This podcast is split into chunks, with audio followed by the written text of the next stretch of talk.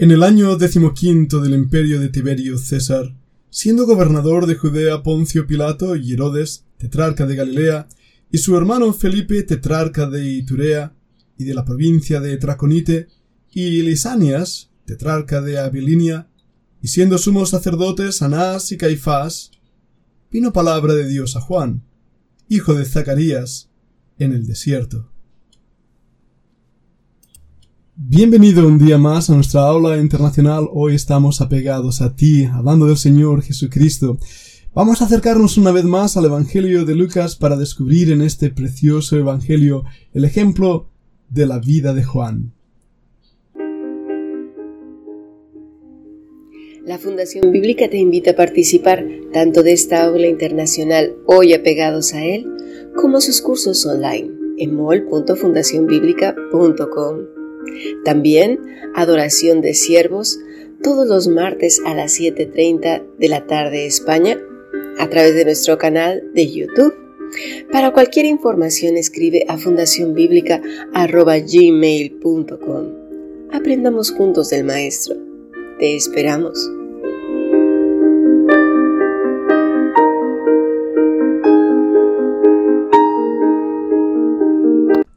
A lo largo de esta semana hemos estado estudiando el carácter y el ministerio de Juan desde su hogar a su posición allí en la prisión mientras el Señor Jesucristo está avanzando en su propio ministerio. Pero debemos volver a ver Juan de nuevo para ver la trayectoria de toda una vida. ¿Qué es lo que podemos seguir aprendiendo de este hombre de Dios que fue el último de los profetas del Antiguo Testamento el primero de los del Nuevo Testamento. La trayectoria de su vida marca sin duda alguna su ministerio. Y vemos como hay una referencia interesante a lo largo de todas las escrituras. Os invito a que leamos en el Evangelio de Mateo, también en el capítulo 3 de este libro. Dice así, en aquellos días vino Juan el Bautista predicando en el desierto de Judea, y diciendo arrepentíos, porque el reino de los cielos se ha acercado. A diferencia de Lucas, Mateo no nos dice quiénes estaban en el orden político o religioso, simplemente introduce la historia de Juan con estas palabras en aquellos días. De estas palabras se discierne que Dios tenía un plan específico para un tiempo específico. Era en aquellos días, después de 400 años de silencio entre el Antiguo Testamento y el Nuevo, ahora Dios envía a su siervo Juan el Bautista con el espíritu de Elías, preparando el camino del Señor. Su vida nos es narrada en las Escrituras y en cada uno de los detalles que las Escrituras nos dan vemos el desarrollo del carácter, la trayectoria de toda una vida que terminará en una gran culminación, sí, en una entrega absoluta. Para poder encontrar realmente el significado de la vida de este hombre de Dios, tenemos que verle en la mazmorra, en el desierto y en el hogar. Y desde ahí entender algunas de las lecciones importantes que Juan transmite para nosotros. Vayamos por un momento a ese primer punto, el hogar. Él va a nacer en una familia justa. Sus padres son piadosos. El hogar está siendo bañado no por una religiosidad vacía y temerosa, sino por la palabra de Dios. La palabra de Dios, el Antiguo Testamento en aquel momento, la Torá, está gobernando ese hogar.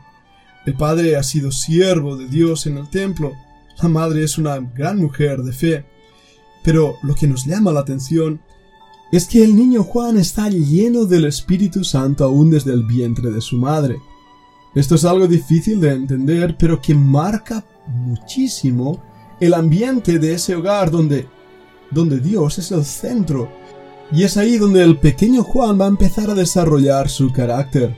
Su trayectoria de vida, sin duda alguna, ya ha sido marcada por ese punto donde, como dice el Salmo, los hijos se convierten en una saeta en manos del valiente.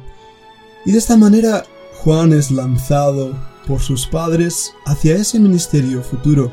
Estoy seguro que le guardan, le protegen, le ayudan.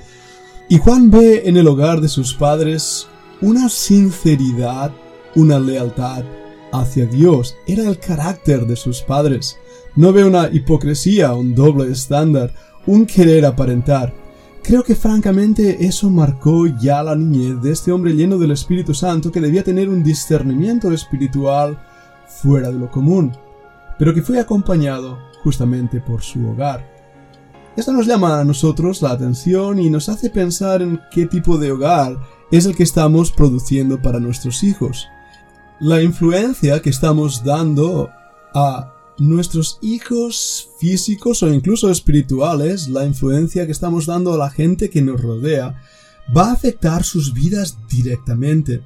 Por eso debemos también nosotros tener una vida llena del Espíritu, una vida de sujeción a la palabra de Dios, lejos de la hipocresía del doble estándar, lejos de la carnalidad, sino con sincero corazón buscando a Dios, pidiendo sabiduría, porque lo que nosotros transmitimos va a afectar a nuestros hijos. Juan tuvo un hogar centrado en Dios mismo, apegado a Dios mismo. Y vemos que eso ayudó a Juan en el resto de su ministerio, al punto de que llegó un momento que nos dice en Lucas 1, 14 al 16, Tendrás gozo y alegría y muchos se regocijarán de su nacimiento porque será grande delante de Dios. No beberá vino ni sidra y será lleno del Espíritu Santo aún desde el vientre de su madre y hará que muchos de los hijos de Israel se conviertan al Señor, Dios de ellos. E irá delante de él con el espíritu y el poder de Elías, para hacer volver los corazones de los padres a los hijos y de los rebeldes a la prudencia de los justos, para preparar al Señor un pueblo bien dispuesto. Zacarías y Elizabeth lo tenían bastante fácil. Habían recibido las instrucciones, el manual de instrucciones para cómo criar a ese pequeño.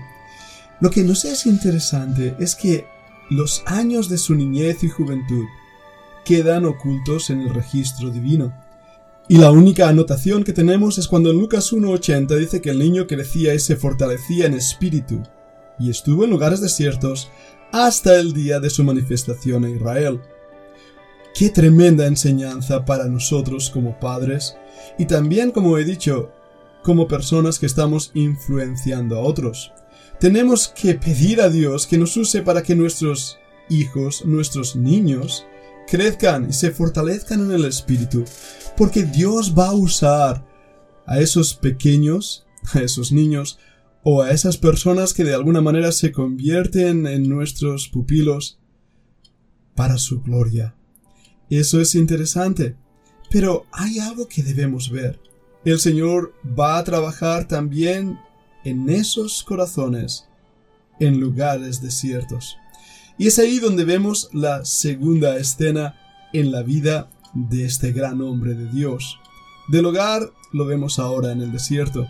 Han pasado los años. Él tenía seis meses más que el Señor Jesucristo. Lo encontramos que estaba vestido con piel de camellos y comiendo ni más ni menos que langostas, lo cual son bastante crujientes. He comido alguna vez de ella y si sabéis lo que son los chapulines, también entenderéis lo que me estoy refiriendo. Su comida es fuera de lo normal. Bien, su vestimenta es fuera de lo normal. ¿Pudo él haber sido miembro del grupo de los esenios? Aunque no lo sabemos, sí que creemos que vivió en esa zona, la zona árida que rodea el Mar Muerto. Estar allí y verlo en directo te hace realmente dar cuenta de que este hombre era fuera de lo normal. ¿Cómo sobrevivió en un lugar donde apenas hay agua? ¿De qué se alimentó? Aparte de eso, ¿dónde vivía? Su vestimenta es lo hace un hombre bastante peculiar, ¿no creen? Lo hace un hombre que creo que ninguno de nosotros estaríamos muy dispuestos a escuchar. Claro, tenemos nuestras propias ideas de cómo debe vestir el mensajero de Dios. Tenemos aún nuestros propios conceptos de cómo debe ser el siervo de Dios. Uf, Qué choque tendríamos muchos de nosotros si escucháramos a Juan el Bautista y pudiéramos verlo en vivo y en directo. Tal vez nuestros conceptos quedarían totalmente por el suelo. Pero ¿Qué estaba haciendo el Señor? Bueno, Él hace cosas extrañas. Sus pensamientos no son nuestros pensamientos y sus caminos no son nuestros caminos.